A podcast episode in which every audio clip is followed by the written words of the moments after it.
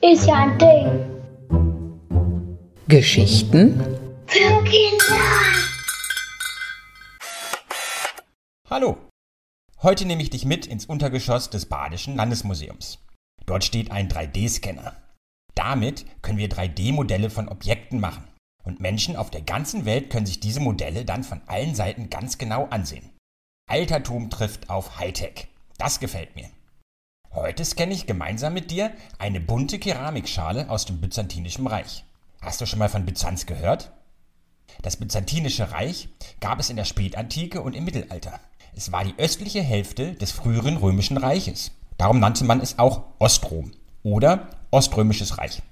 Die Hauptstadt Byzanz hieß auch Konstantinopel. Heute ist es die türkische Stadt Istanbul.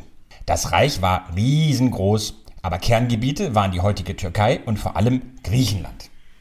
Die Schale mit dem niedlichen Fisch darauf wurde wahrscheinlich in Chalkida oder Korinth in Griechenland zwischen dem 11. und 13. Jahrhundert hergestellt. Von dort wurde die Keramik in die verschiedenen Teile des Byzantinischen Reiches und seiner Nachbarn geliefert. Sie waren ein sehr beliebtes Handelsgut. Oft versanken diese Schiffe.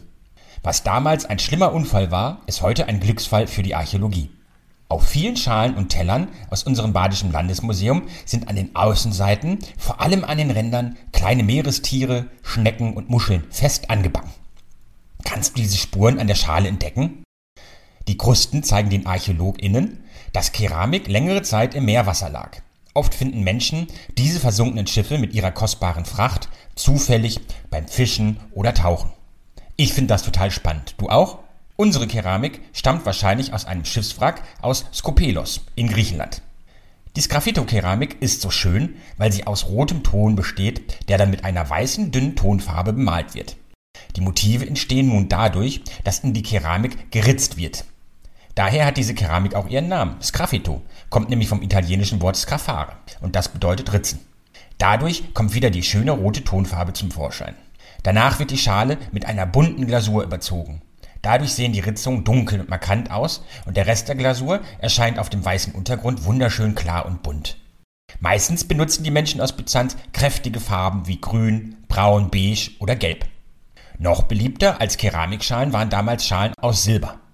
Die hatten auch eingeritzte Motive, waren aber natürlich viel teurer.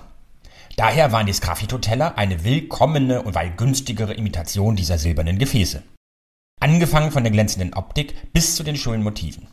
Wie geschätzt diese Sgraffito-Schalen waren, kann man daran sehen, dass sie nach ihrer Nutzung als Tischgeschirr als Baukeramik verwendet wurden. Man hat sie also in eine Wand eingemauert, weil sie so schön waren. Einige unserer Schalen weisen noch Mörtelreste auf. In andere Gefäße hat man Löcher gebohrt, um sie als Dekoration aufzuhängen. So ähnlich wie wir es heute mit Bildern tun. Cool, oder? Ah, so, der Scan ist fertig. So, nun muss der PC die Daten berechnen. Das dauert meistens eine Nacht. Bald kannst du dir die Schale und weitere 3D-Modelle auf unserer Seite www.katalog.landesmuseum.de ansehen. Viel Spaß beim Erkunden unserer 3D-Modelle. Bis zum nächsten Mal. Tschüss.